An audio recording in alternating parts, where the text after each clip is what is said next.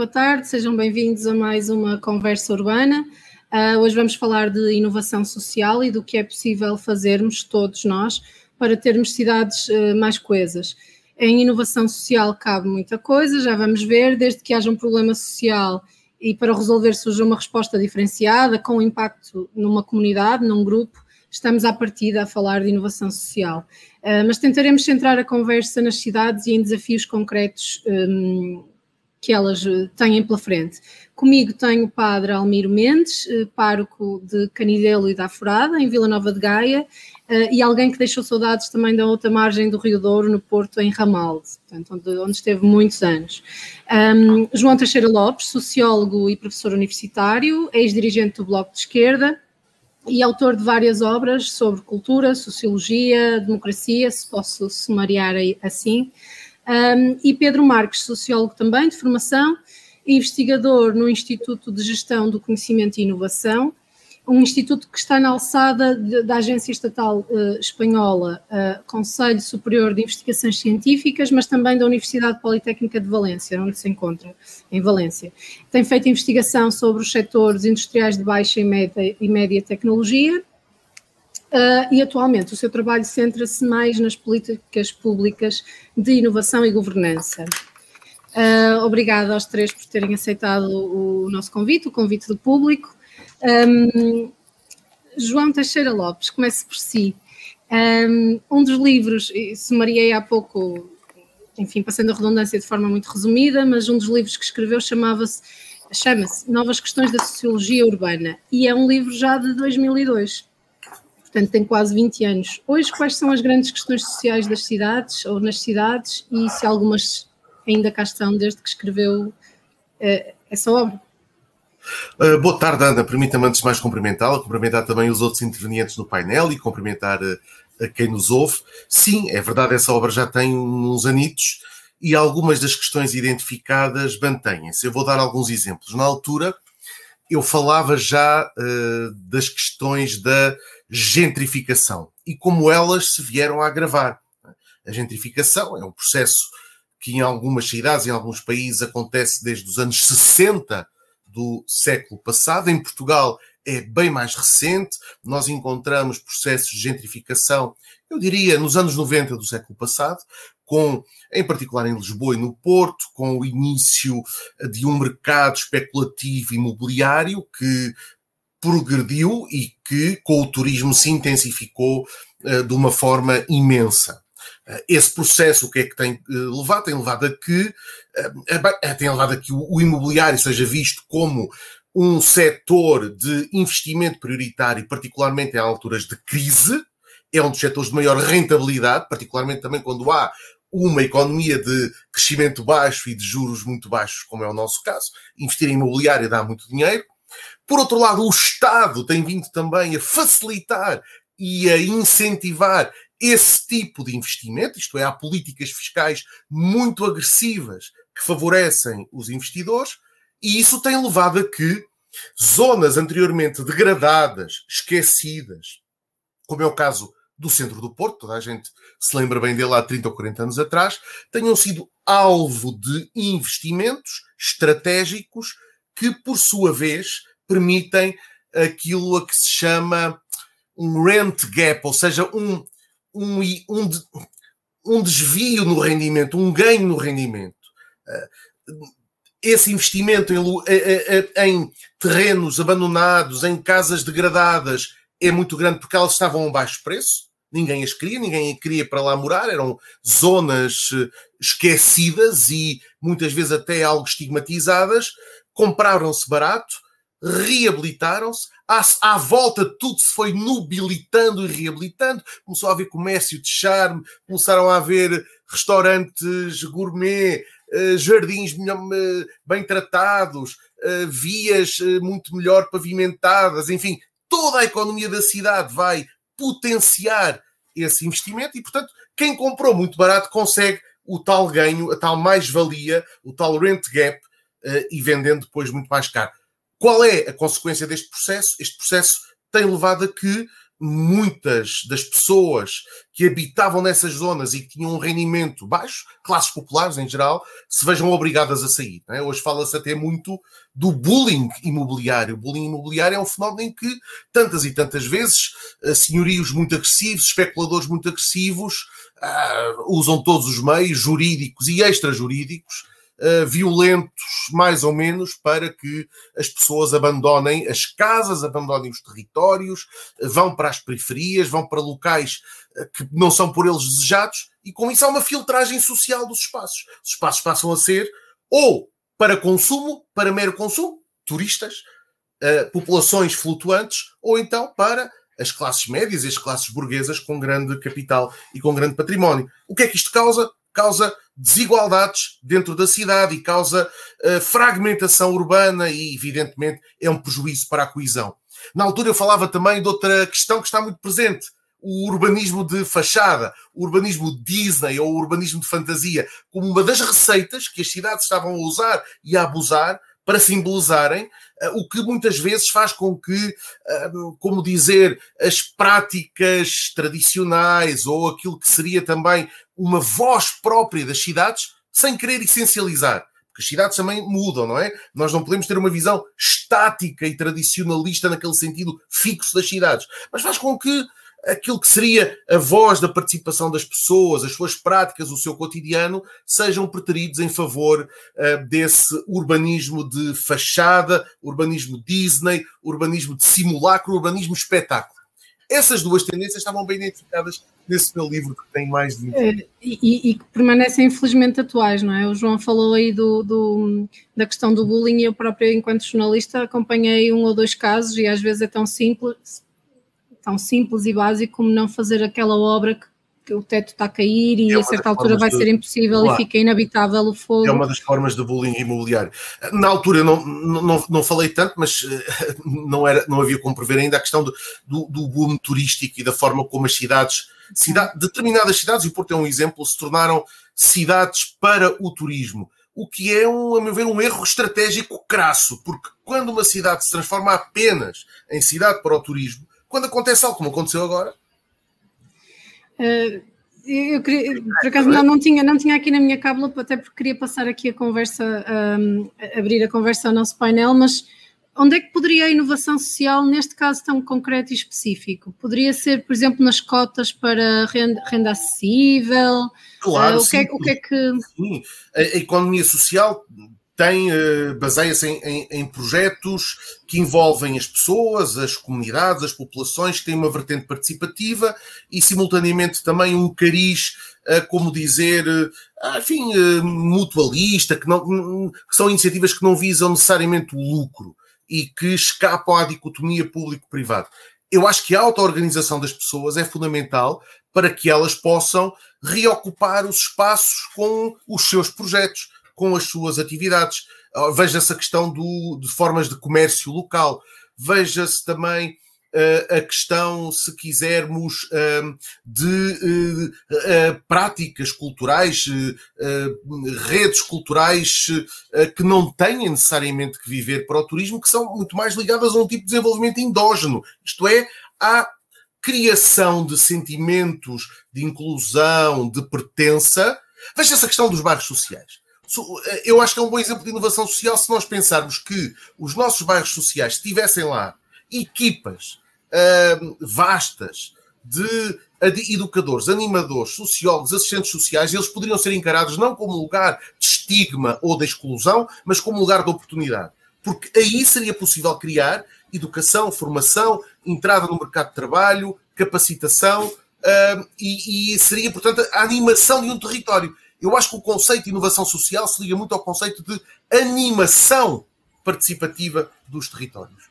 E, e aí estaríamos a dar ferramentas, não é? Às pessoas claro, é também é para, é para criarem as próprias bairros soluções. não podem ser meramente, os bairros, neste caso bairros sociais, não podem ser meramente locais onde pessoas com baixos rendimentos habitam Uh, em condições, felizmente têm vindo a melhorar, felizmente têm vindo a melhorar, mas enfim, onde habitam. Não, uh, o facto de habitarem lá deve ser um pretexto, uma ocasião para criar nessas pessoas mecanismos que lhes permitam auto-organizarem-se uh, fazerem valer aquilo que são os seus projetos, as suas ideias, as suas necessidades e, com isso, uh, abrir portas, vias para uma melhor inserção profissional, para uma literacia. Uh, nomeadamente uma literacia digital, mas também uma literacia no sentido clássico. Enfim, são os, os territórios são portas abertas, pontes, se quisermos, para uma série de inserções muito diversificadas na educação, na cultura, no mercado de trabalho.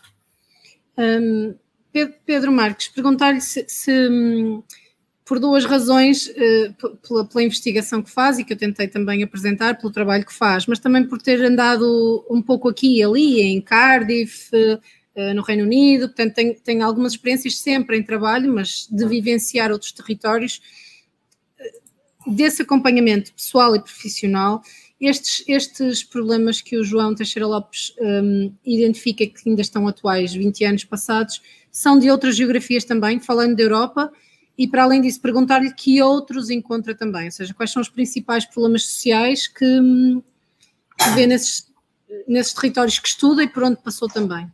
Claro, uh, primeiro que tudo, muito obrigado também, queria agradecer também o convite, Ana, e agradecer aos outros participantes e também aos nossos, aos nossos ouvintes.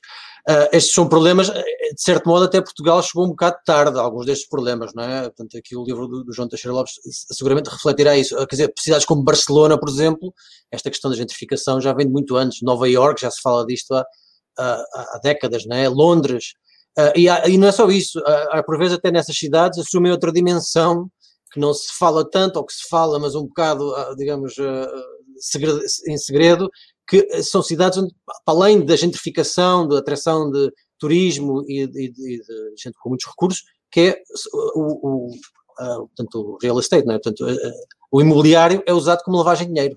Claro, claro, claro. Isto é um problema gravíssimo, por exemplo, em Londres, já alguém escreveu alguns, já, já houve alguns livros escritos sobre isto, em Vancouver, em, em Nova York, em que basicamente temos até vários, temos vários estratos de, de gentrificação e o primeiro estrato é lavagem de dinheiro, é, uhum, uhum. é gente, grandes fundos, por exemplo, de, de, países ricos em petróleo que investem em casas caríssimas sem nenhuma intenção de utilizá-las para vendê-las 10 anos mais tarde, porque tem um rendimento, um retorno anual de 10%. Portanto, temos aí até outra camada, digamos, não é? E depois é a própria desigualdade dentro das cidades que tanto empurra esta gentrificação como também um, faz pior, não é? Portanto, ou seja, vem, vem de trás, mas também empurra mais para a frente. Portanto, isso é um problema uh, complicado e, e, já agora, se me permite, é um problema que a inovação social, quando nós falamos de inovação social, podemos falar do potencial, e há muitas coisas muitas que podem fazer, mas também temos que ser realistas com o que é que a inovação social não pode fazer, não é? A inovação social não vai resolver o problema daquilo que se chama a financialização do mobiliário, portanto, da entrada de liquidez brutal uh, nas casas e, e este, este, tipo de coisas. Há outros problemas que uh, que tem a ver também depois com a história de cada país e, e, com a história, por um lado, a história industrial, por exemplo, eu vivi no norte da Inglaterra, em Newcastle, já perto da Escócia.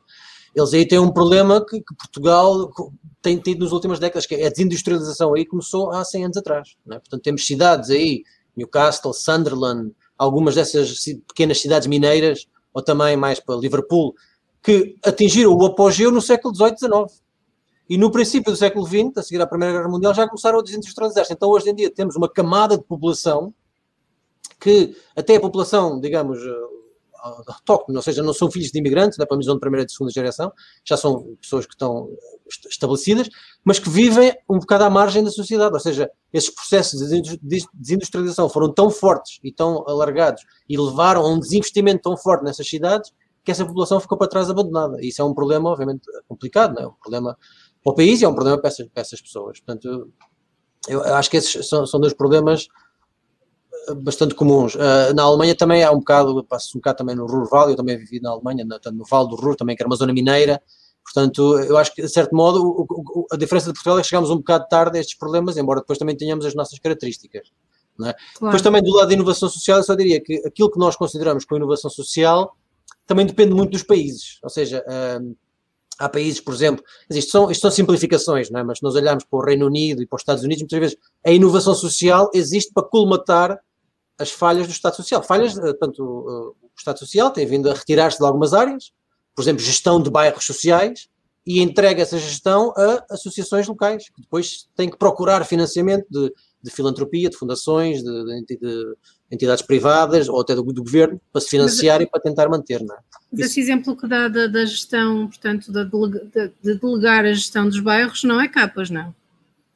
Não, aqui, aqui em Portugal não, aqui em Portugal, aqui em Portugal eu, eu, diria que em Portugal, muitas vezes quando se fala assim nos grandes tipos, digamos, de, de estado, de estado de bem-estar, não é? Ah, normalmente o grande exemplo que se dá de um lado é o Reino Unido, os Estados, uh, Estados Unidos, onde houve mais privatização, do outro lado temos os países da Europa central, continental, Alemanha, países nórdicos, onde o Estado mantém um, um papel muito importante, e normalmente quando falamos dos países do sul da Europa é um, um misto. Né? Portanto, o Estado, em algumas áreas, continua a ter um papel importante, por exemplo, na gestão dos bairros sociais, na gestão de, de, de, de alguns equipamentos, por, por outro lado, uh, temos o lado social, por vezes, a colmatar algumas falhas que ainda existem. É? E, portanto, okay. nós temos aqui uma, uma, mistura entre um Estado que, que provisiona algumas coisas e, uh, digamos, a sociedade a mobilizar-se para, para, resolver alguns problemas que persistem e que nunca foram solucionados pelo Estado Social. Já, já, já lá queria ir, essa parte do, do, a solução está nas mãos de quem, mas uh, dar aqui a palavra ao Padre Almiro Mendes, uh, bem-vindo também, perguntar-lhe nos anos que leva de sacerdócio, pelo menos naquilo que é, que é mais uh, conhecido, mais de 20 anos em Ramalde, no Porto, agora furada a Canidelo e depois Canidelo e a furada, se, se, não estou em erro. Qual, qual foi o problema, eh, não micro, não é? Uma coisa que afeta uma comunidade inteira, um grupo, ou problemas que mais o marcaram e, e como é que como é que os enfrentou? Como é que a paróquia ajudou nessa solução? Primeiro, e antes que outra coisa qualquer, quero cumprimentar a Ana e os colegas de painel, quem escutei com muita atenção e que me parece que falaram muito assertivamente. Uh, depois dizer que é muito bom estarmos aqui a conversar este assunto, a dissertá-lo, porque nunca ninguém ficou bêbado por refletir sobre uma garrafa de vinho. E, e conversar sobre estas coisas é realmente muito importante. Há apenas um problema, e que me parece até que não é pequeno, é que nós só erramos duas vezes na nossa vida quando pensamos muito e fazemos pouco, e quando fazemos muito pensando quase nada.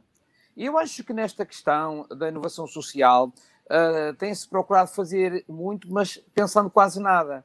E estas coisas convém pensá-las, porque há de ser uh, do pensamento razoável que onde surgir coisas boas.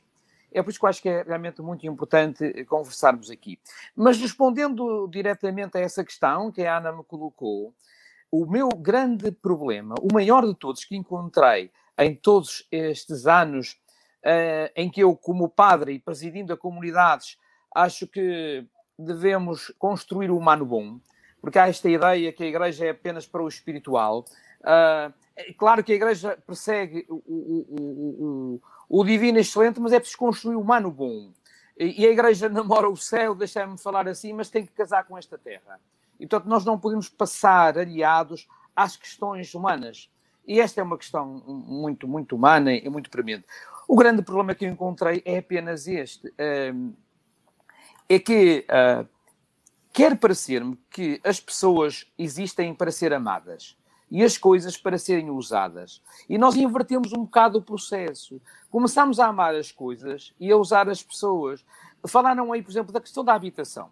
Pois quando nós pomos a habitação, a questão imobiliária, em primeiro lugar do bem-estar das populações, nós estamos realmente a descurar esta obrigação primeira, maior e mais importante, que é cuidar bem das pessoas, que é possibilitar-lhes uh, uma vida feliz. Mas nós, quer, quer para ser, posso estar equivocado, nós invertemos um bocado na, na, política, e nisto a política podemos dizer que pode ser um bocadinho perniciosa, porque nós usamos as pessoas para amar as coisas, para amar o lucro. É? E na minha atividade paroquial, social, uh, foi sempre o maior drama que eu encontrei. Uh, tantas vezes as pessoas ficam para segundo plano e, e, investimos mais no lucro, nas coisas imediatas. Vejamos como estão as nossas cidades, por exemplo, não são espaços de conforto, Mas... de é, mas, Sr. Padre, desculpa interrompê-lo, mas só para, só para tentarmos usar bem a nossa hora também, um, o, mas em concreto, ou seja, percebo o que me está a dizer, mas em concreto, em relação a que problemas, a que coisas físicas é Sim. é que notava haver mais dificuldades uh, ou dificuldades comuns a mais indivíduos uh, pelas paróquias por onde hum. passou? Esta Sim. questão da habitação, não sei tem ideia que não será uma coisa tão premente nem em Canidelo ou na Furada, não sei se é ou não, mas. Em, em Ramal, sim, Ramal tinha oito bairros. Uh, aqui, concretamente, na Furada, em Canidelo, esse problema não se põe porque tem muitos poucos bairros. E, e, o problema maior, em termos humanos, é a questão da solidão. A questão é que os idosos, os idosos foram votados um bocadinho ao abandono. Uh, e eles vivem dramas verdadeiramente existenciais. Basta dizer quando um idoso não tem sequer dinheiro para pagar os seus medicamentos tem que socorrer uma ajuda alheia, uh, que pode ser a paróquia, o centro social, às vezes um amigo, é muito dramático. E, portanto, eu acho que o problema maior, concretamente, falo assim concretamente em termos desta, desta ação social, de inovação social, é grande solidão, essa solidão sofrida. Porque a solidão pode ser boa se for procurada, se eu vou até ao mar sozinho para meditar, essa solidão é excelente. Mas essa solidão para que atiramos as pessoas da terceira idade é verdadeiramente crucificante e dramática.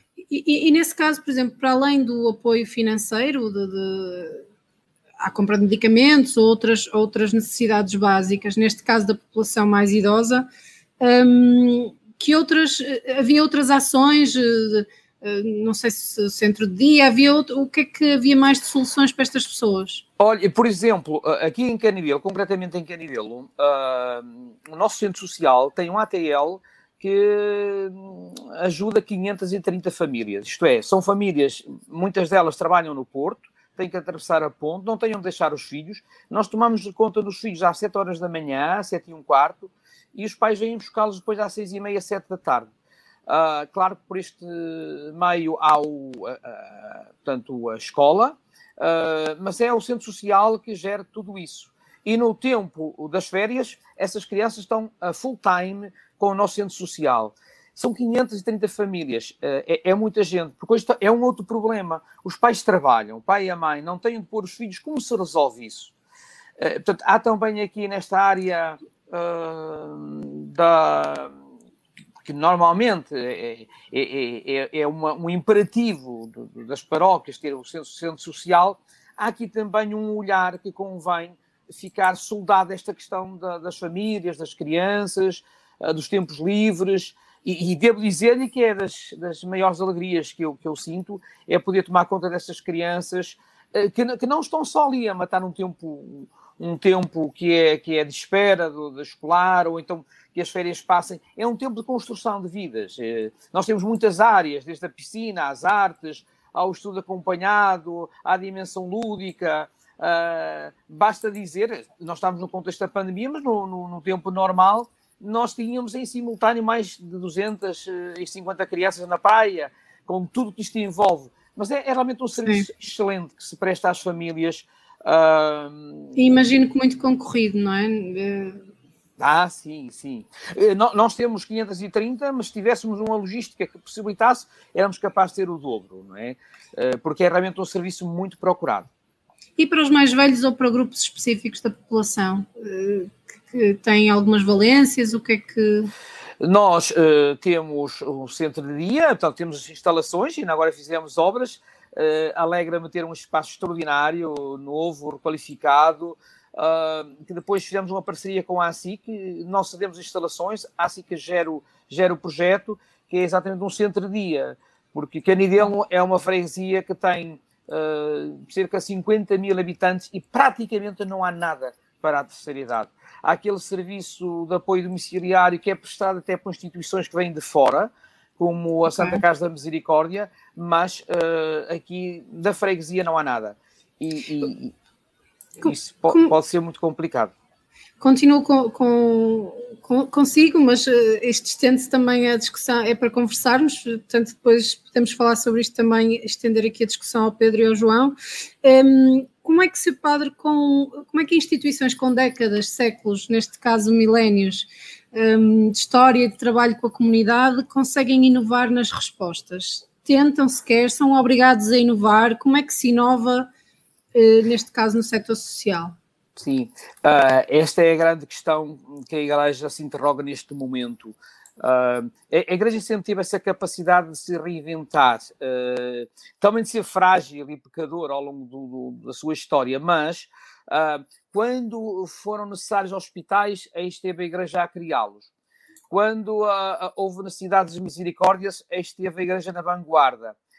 Agora quer-nos parecer que a Igreja já não está na vanguarda, por exemplo, de um lado de seriedade, de um centro de dia, de um ATL, e se a sociedade já se organizou, já tem expressões muito, muito positivas e capazes nessa área.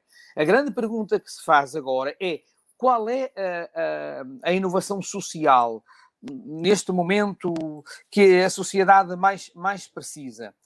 Uh, bem, eh, eu julgo que será uh, exatamente uh, qualquer coisa que vá na construção integral do ser humano. Nós somos muito preguiçosos na questão da construção da pessoa. Eu, eu, acho que o pecado não é um mal que eu faço, é um bem que eu deixo de fazer. E nesta questão social nós temos pecado muito. Há muito bem para fazer e que nós descuramos. Né? Eu lembro-me sempre de um rapaz que no dia de anos pediu ao pai um cavalo, um, uma grua e uma rá, e o pai achou estranho e perguntou-lhe porquê. E disse: Ó oh, pai, um cavalo para eu não me esforçar, uma, rá, uma grua para me pôr em cima do cavalo e uma rá para fazer para o cavalo andar. E nós somos preguiçosos, nós somos preguiçosos na construção das pessoas e, uh, e construção de vida feliz das pessoas. E eu acho que o grande trabalho da inovação social será naturalmente criar cidades mais verdes, uh, criar espaços de habitação mais humanizados, uh, mas, sobretudo, uh, construir a pessoa. Eu acho que as nossas cidades são espaços de desconstrução. As nossas crianças não tenham de jogar à bola. As nossas crianças não tenham de correr de forma segura. Estou a falar, por exemplo, numa cidade como Porto, Uh, são muito poucos espaços. O betão uh, invadiu, foi, foi um vírus, uma peste invadiu praticamente tudo. E, e, e, as pessoas vivem como que esmagadas, esmagadas. E, portanto, eu acho que a inovação social, e a Igreja aí tinha que ser, se calhar, também uma pioneira nisto, é, é, é ao nível, particularmente das ideias, é catapultar as pessoas para uma nova maneira de ser, de pensar. Eh, nós temos que nos repensar, nós temos que revolucionar os comportamentos. Há uma urgência de novas relações. hoje o eu sobrepõe-se ao nós e, e, não pode ser. Nós temos passado um eu solitário ao nosso solidário. E nós, nós temos que uh, primeiro construir as ideias para depois irmos às realidades. E nós não estamos ainda com, com boas ideias no sentido de construir cidades fantásticas. Uh, construir um, uma vida melhorada para as nossas crianças. Veja-se a questão dos jovens e do trabalho. É? Os nossos jovens daqui a nada vão ser letárgicos, como os lagartos, que vão fazer, uh, em que os ocupar como podem exponenciar o futuro. Portanto, eh, acho que a, inovação social tem que ir por aqui, ao mundo das ideias primeiro, para depois chegar à, à realidade. É por isso que eu fico muito contente de estar aqui um investigador e um sociólogo, porque hum, temos que pensar as realidades. E a Igreja, a Igreja pode dar um contributo em razão da sua experiência e daquilo de bom que ela fez uh, durante muitos séculos. Vou pegar em várias ideias que, para fazer a ponte para, para uma pergunta que tinha aqui, em várias ideias que, que que focou o eu solidário, a construção de vidas felizes, neste caso cidades onde as pessoas uh, se sintam bem, não é? Que possam viver as cidades e vi vivenciá-las. Um, para passar aqui para esta questão que é, e posso começar pelo Pedro Marques, o empreendedorismo social, a inovação social, estas soluções de que estamos a falar ou, ou que procuramos é exclusivo dos setores público de que já falamos e que está e social ou as empresas também podem ter o seu papel na, na implementação destas ideias inovadoras para colmatar problemas comunitários. As empresas claro. e, e, mesmo o cidadão que não tem uma empresa, não é? anónimo, o, o eu solidário. Claro, idealmente, vamos cá aqui ver, definir inovação social nem sempre, nem sempre é fácil, não é? porque muitas vezes mistura-se, há zonas cinzentas onde aquilo que é inovação tradicional pode parecer inovação social ou vice-versa. Uh, a minha definição mais simples é a inovação social é aquela que primeiro tenta resolver um problema humano, uh, segundo, uh, não é motivada principalmente pelo lucro, embora às vezes uma IPS ou uma, uma empresa social pode ter algum tipo de, de estratégia de obter rendimentos próprios, não é?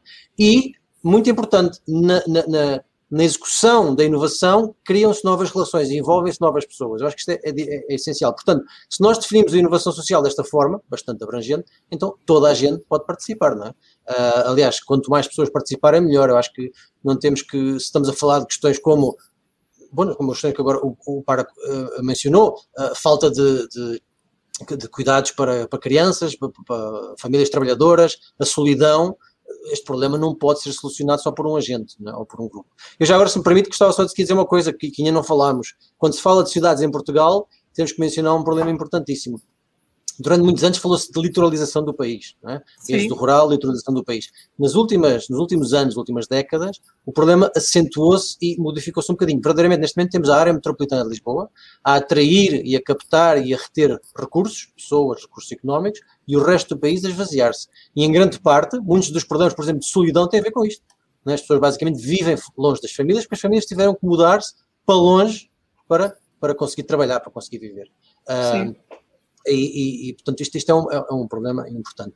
Quanto a isso, quer dizer, uh, também há aí muito trabalho que se fez sobre a corporate social responsibility, portanto, a responsabilidade social das empresas, das corporações, uh, pode-se promover isso através de legislação, através de benefícios fiscais, etc, etc.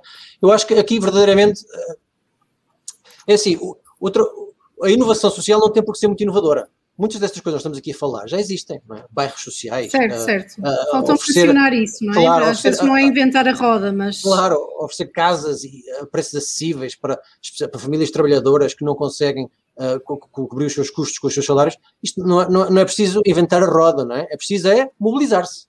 Agora é preciso tomar essa decisão. Eu acho que aí a grande dificuldade não é quem vai fazer, embora o Estado tenha ter um papel importante, a grande dificuldade é quando é que se decide a fazer de facto isto.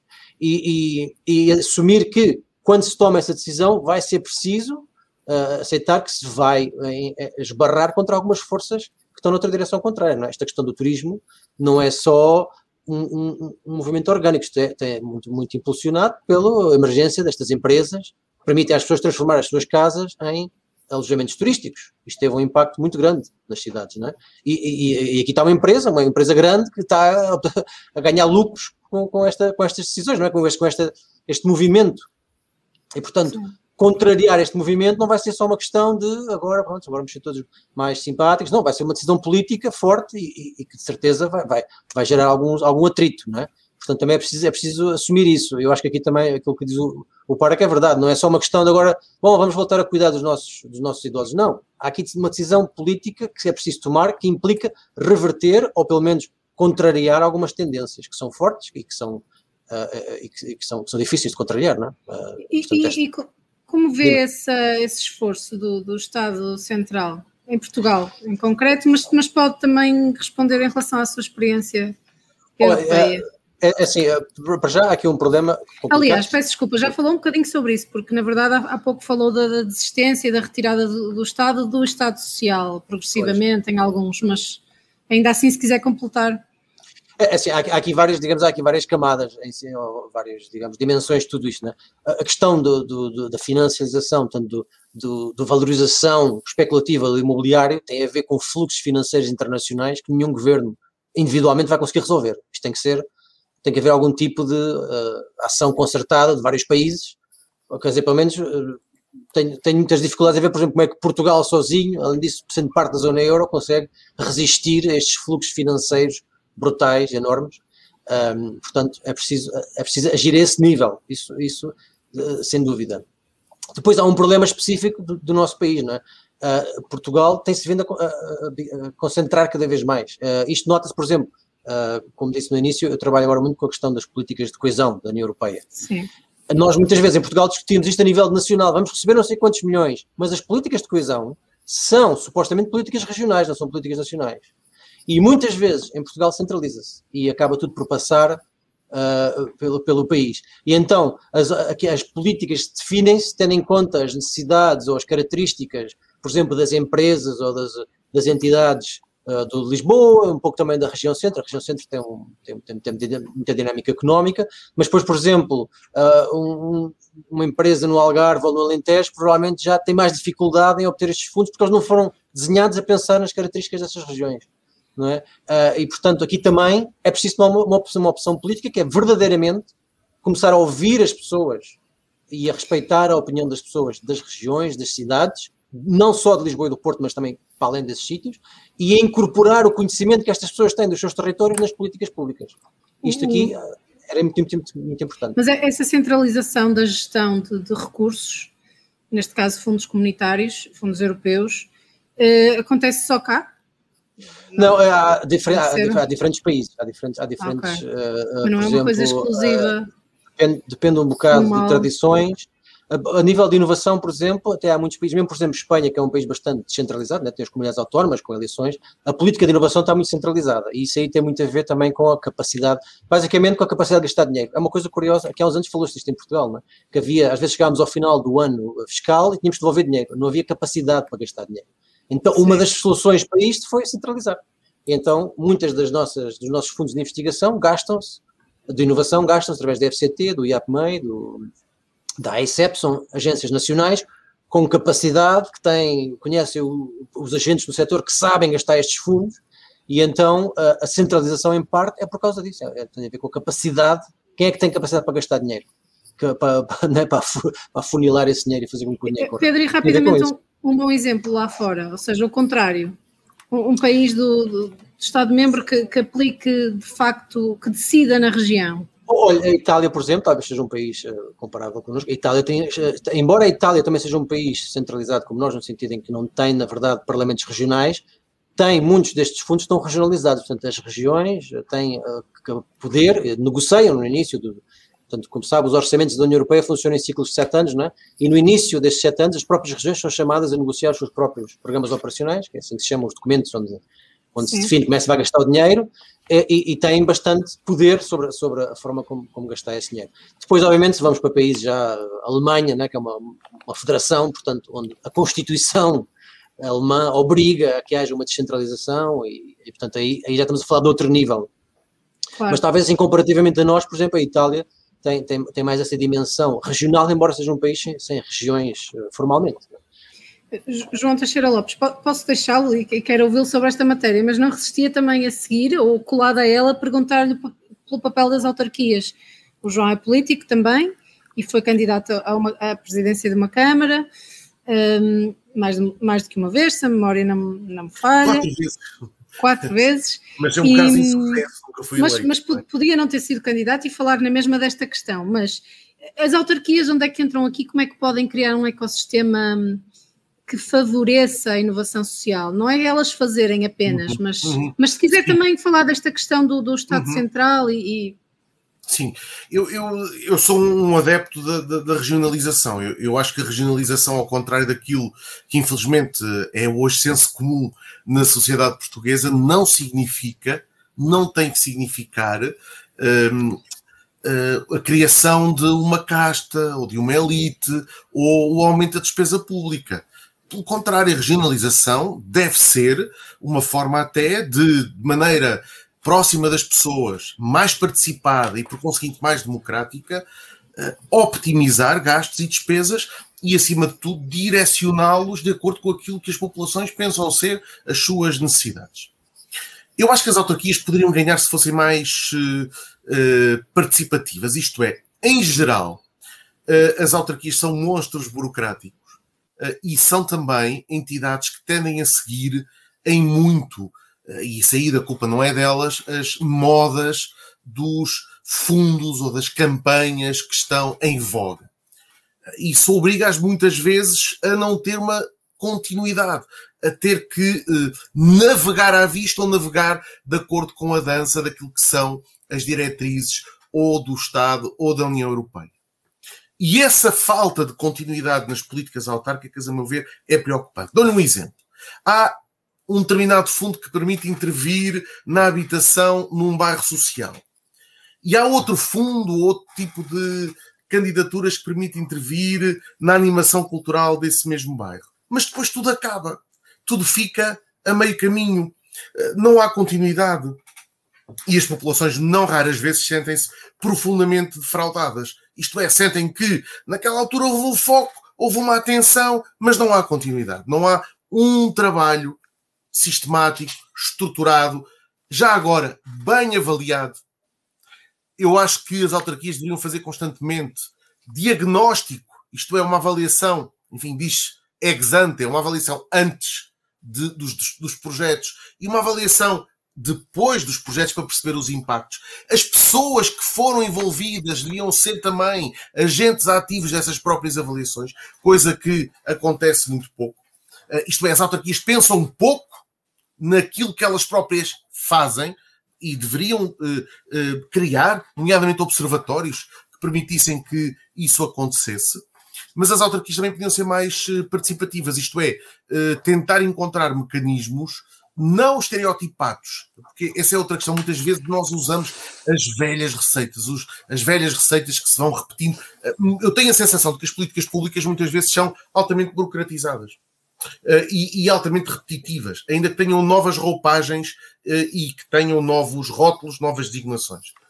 As cidades têm uh, que ser lubrificadas neste sentido. As cidades têm que ser, o termo agora é muito usado, sin sinérgicas. Há, há um, um, geógrafo que o Pedro deve conhecer, que é o, um, o Soja, o Eduardo Soja, que, que vai buscar um, um, termo clássico, o cinequismo, para dizer o quê?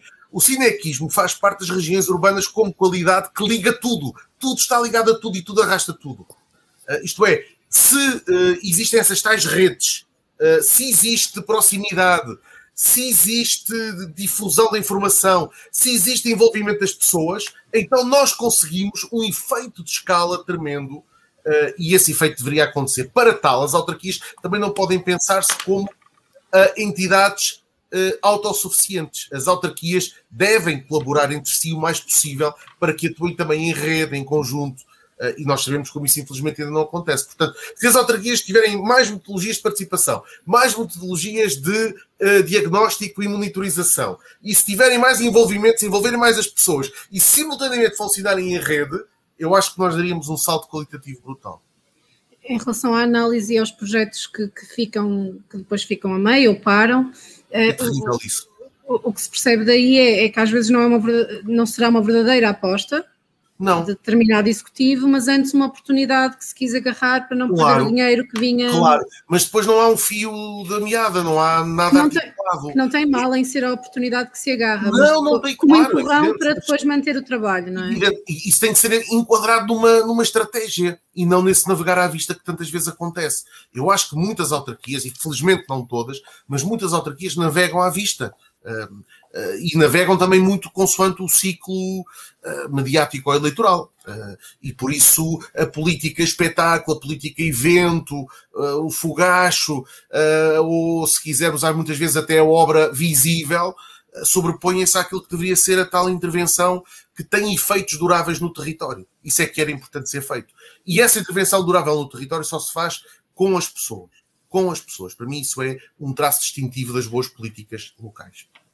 Mas, eh, mas, essa questão que identifica do comportamento de alguns políticos, de alguns executivos, não sei se vai lá com a inovação social. O comportamento em si, a forma de atuar, de fazer... Se a inovação social resultar, ela vai criar de tal maneira agentes com um certo termo também agora é muito utilizado e já estamos um bocado cansados, mas agentes com um certo empoderamento que depois exercem eles mesmos pressão sobre as ditas autarquias. Isto é, a economia, a inovação social será tão mais bem sucedida quando as pessoas não precisarem dos apoios e quando as pessoas já não precisarem uh, dos técnicos e quando as pessoas já não precisarem das autarquias. Quando isso acontecer, quando isso acontecer, é, é, sinal de que ela foi realmente bem sucedida. Quer dizer que nós conseguimos criar movimentos sociais dinâmicos, quer dizer que nós conseguimos criar associações ativas, quer dizer que nós conseguimos eh, criar redes influentes. É?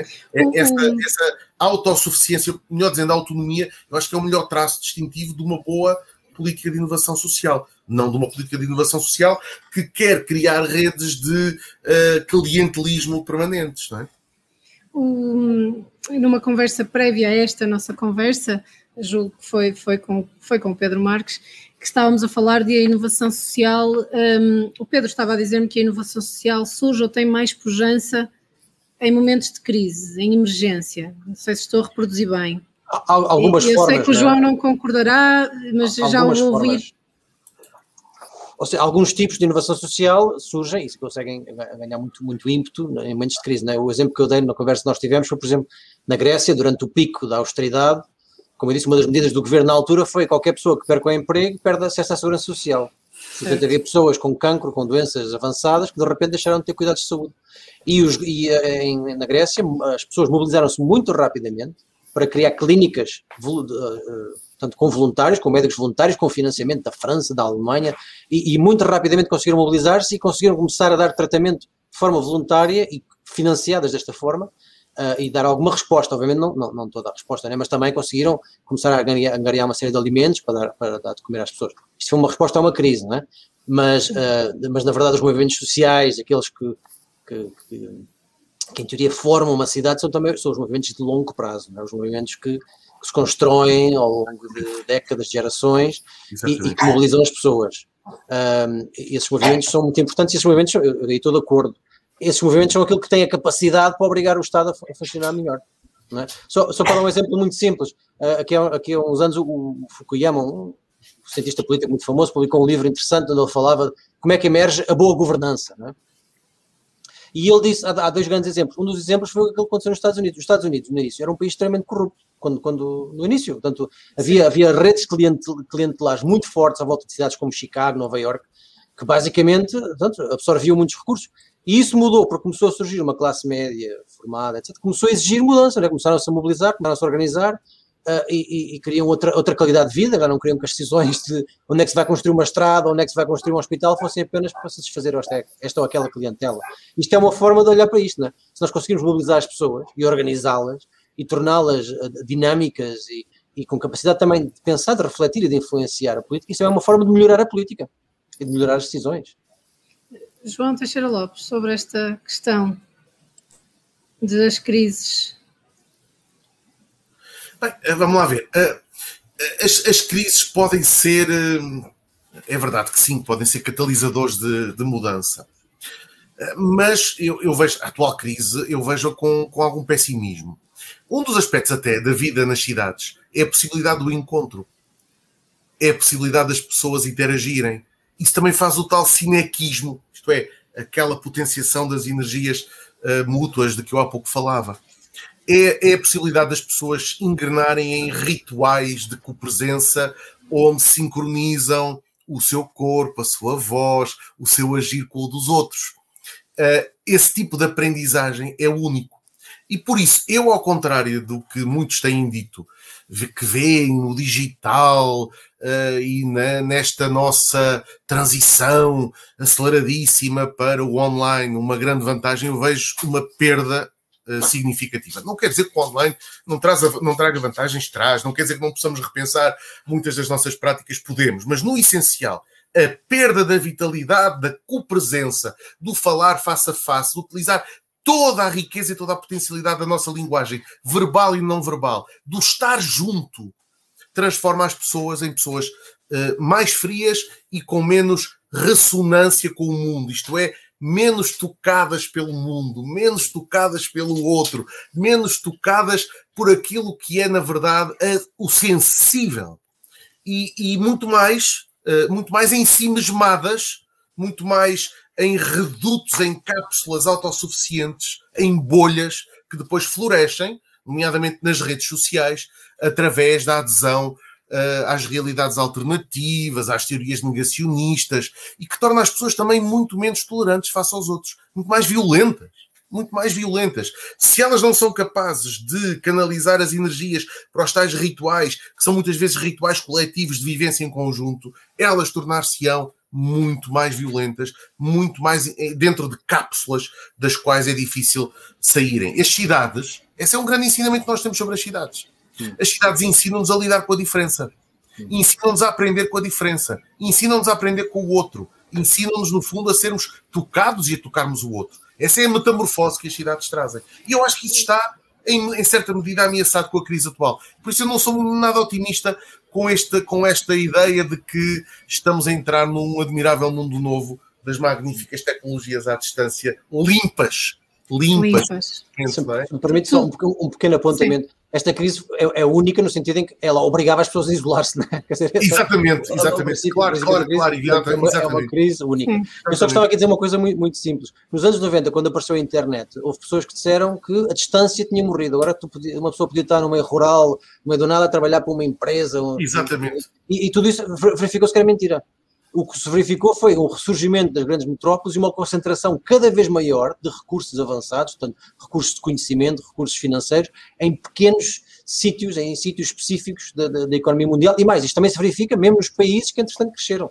A China não é, quando nós falamos em âmbito económico da China, não estamos a falar da China, estamos a falar primeiro de uma zona costeira, da costa uh, este da China, uh, e depois de algumas grandes cidades a, dinamizar e a liderar o crescimento. Portanto, eu, eu aí sou completamente, estou completamente, aliás, sou completamente cético estas, estas profecias de que uh, vamos todos agora viver online. É mentira. Uh, acho que isso, claro. isso subestima a necessidade que o ser humano tem de contactar Sim. com o outro, de estar com outras pessoas, de estar com outras pessoas. E mais, eu aí estou completamente de acordo com aquilo que também disse antes o Paraco António. A solidão é um, é um problema gravíssimo, não é? E, e a verdade é que esta, esta coisa, nós estamos aqui a olhar para a ecrã e a falar com, é com outras do ecrã, é uma forma de solidão, não é? É uma forma de, de Poderíamos estar numa praça bonita, mas ainda não aconselha claro. também a situação.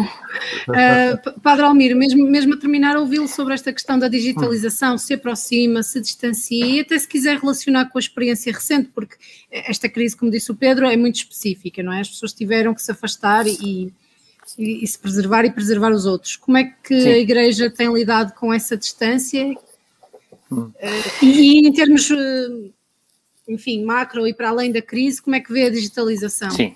nas relações? Uh, primeiro, Ana, dizer que vamos então estender um bocadinho, mais 5 minutos, até às 5 e 5, está bem? Para não, não sim, ficarmos sim. aqui atrapalhados com a questão do tempo. Obrigada pela sua disponibilidade. Uh, eu gostei muito, muito mesmo do que ouvi agora, uh, dos dois colegas.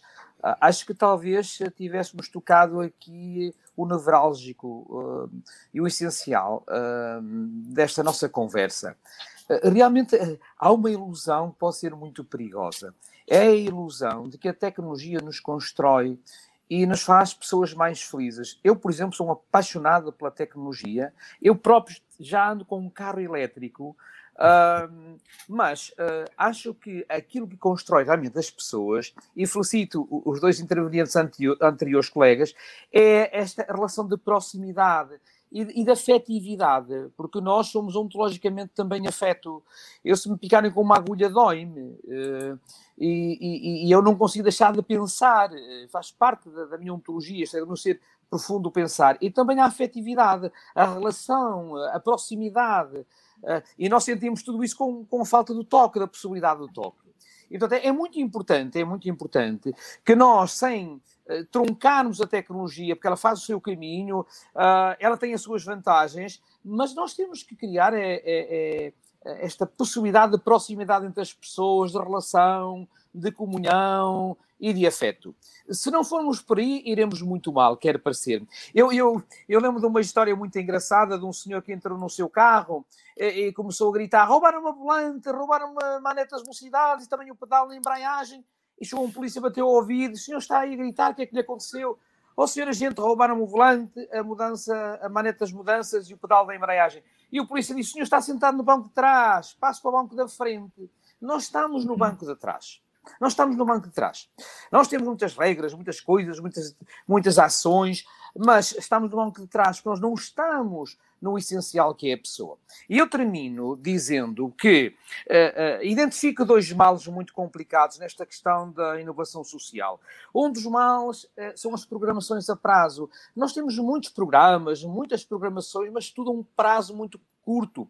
E um bebê na barriga da mãe demora nove meses a fazer, nos fazem dois. Uh, e, e, nós não conseguimos esgotar as coisas. Uh, este é um problema. É, é, os programas a um prazo muito curto. E depois multiplicam-se e, e, não, não, não esgotamos um, já temos outro. Depois, outro mal que eu identifico, talvez o pior de todos, é, é, cada um vai por si, cada instituição faz as suas coisas, procura fazer muito bem, ter protagonismo. Mas não há caminho para fazermos sozinhos. E mesmo que haja, eu, eu, por exemplo, não quero. Eu não quero fazer caminhos sozinhos. Eu quero fazer caminhos com os outros. Isto é, há de ser no dar as mãos entre as instituições variadas. Não, não vamos aqui criar muros de Berlim. Pode ser eh, os partidos todos, de qualquer uh, tendência, pode ser a, a Igreja, pode ser a, a, a, sociedade civil, pode ser todos aqueles que gostam do humano bom e que o querem construir. Há um ditado, eu trabalhei na, na Guiné como, como voluntário um ano inteiro, e há um ditado que há em África que diz assim: queres ir longe, corre como uma gazela Quer, eh, não, queres ir depressa? Corre como uma gazela. Queres ir longe? Corre como os búfalos. A gazela vai sozinha e depressa é dizimada pelos leões. Mas os búfalos vão em, em manada, vão em conjunto. Nós só conseguiremos ganhar esta questão da inovação social e da construção da pessoa e de cidades fantásticas e, e, e de uma sociedade, enfim, extraordinária se formos em conjunto. Eu dou um exemplo para terminar. Em Ramal havia muitos miúdos que não iam à escola, naqueles oito bairros andavam na rua só a fazer as neiras. Eu propus à Junta, ao Colégio de Nossa Senhora do Rosário, ao Exército de Salvação, a, a, a, ao Centro das Campinas e a todas as instituições que nos uníssemos e fizéssemos uma casa e um projeto para termos aqueles miúdos ali e os construirmos e os ensinarmos. Foi a coisa mais extraordinária que fizemos. Eu sozinho, como padre, e a paróquia só por si não conseguia. Mas sim, em conjunto foi das experiências mais inovidáveis que eu vivi. Por exemplo, aqui em Canidelo, uh, nós temos parcerias com a Junta, com a ASIC, não pode ser de outra maneira. Nós temos de trabalhar em conjunto para usarmos ir mais longe. Uh, para cidades mais, mais coesas, no fundo, retirando daí, primeiro sobre a, a tecnologia, retirar o que ela nos dá de bom, não é? Aproveitar o que é bom na tecnologia mas não que ela anule as nossas relações e, e a proximidade. Ela pode faz... castrar-nos, ela pode castrar-nos. O senhor. Uh, Usá-la com inteligência. Professor João, há bocadinho o professor João disse, disse isso, quer dizer, é, é, ela pode, pode ser uma, uma, uma atrofia para o ser humano. Eu, eu tenho um bocado de medo uh, desta juventude que se fecha no, no, no claustro da sua casa numa solidão que é atroz, que tem milhares de amigos no mundo todo, mas não tem ninguém de proximidade para ouvir, uh, enfim, os seus desabafos positivos e os negativos, porque também há noites existenciais e a vida tem de tudo. Temos muitos amigos longe. Uh, eu, eu próprio já, já estive em mais de 67 países, já, já, já passou 70 países em que eu estive, eu sou um homem do mundo, mas para mim a proximidade, e a Igreja nisto é mestra, a Igreja, por exemplo, não, não celebra missas online, a não ser em casos excepcionais, como foi a pandemia. Como foi a Igreja a pandemia, celebra missas com as pessoas. A, a, Igreja não faz acampamentos para, com os escuteiros para a juventude online. A, a Igreja faz com as pessoas. Porque no encontro que hum, a gente se faz. E é desencontrando-nos que nós nos desfazemos e nos desconstruímos. Portanto, esta filosofia do encontro, do irmos juntos, uh, uh, em, em, em, manada, entre aspas, e não solitários como a gazela, Uh, embora indo mais devagar, porque isto, isto, isto custa mais um bocadinho, vai-se mais devagar, mas é a única garantia de sucesso para o futuro. Portanto, cidades coesas, com gente dentro e que as vive, não é? E, e, a tecnologia é a nosso favor, portanto, a parte boa da tecnologia sem anular o que faz de nós humanos e diferentes das máquinas. Com gente humana e não com robôs. Não com robôs, e... robôs como companheiros, mas não como. Exato. É aquilo que eu dizia há bocadinho, é aquilo que o, o barco está adornado, quer dizer, nós investimos nas coisas e não nas pessoas. E é preciso voltar a esta paixão e, e devoção e devotação à pessoa, porque só isso me permite, isso me permite mesmo para investir nas, uh, nas coisas, ouvir as pessoas, uh, tê-las a participar, não é? Do que Fazer também as, da nossa conversa. Atoras, as pessoas querem ser atoras, é por isso que as, as, políticas falham, porque as políticas não fazem das pessoas atoras, elas têm que estar envolvidas, e quando Falamos. nós fazemos as pessoas atoras, nós uh, temos muitos, ficamos às vezes Falamos aqui disso em, disso Falamos aqui disso em diversos momentos, usando diferentes termos, a participação, a, a, pôr as regiões a decidir o que fazer com o dinheiro que vem para as regiões. É, enfim, foi um prazer, eu sinto sempre, mas hoje em especial que o tema era pedia mais um bocadinho, mas voltaremos a conversar de certeza. Eu agradeço muito a presença dos três muito e o vosso obrigado. contributo. Muito obrigado. Um abraço a todos. Muito obrigado. Um abraço. Um abraço. Foi, muito, foi muito profícuo a nossa conversa. Parabéns. Sim. Muito obrigada. E as conversas urbanas. Muito obrigada. As Conversas Urbanas uh, são uma websérie sobre cidades um, ehm, de, e que se querem com futuro também. Têm o apoio da Gaiurbi e são também um podcast no público. Um, ehm, para a semana voltam com o tema da transição digital e o David Pontes, diretor adjunto do jornal. Obrigada e até daqui a 15 dias, no meu caso. Obrigada.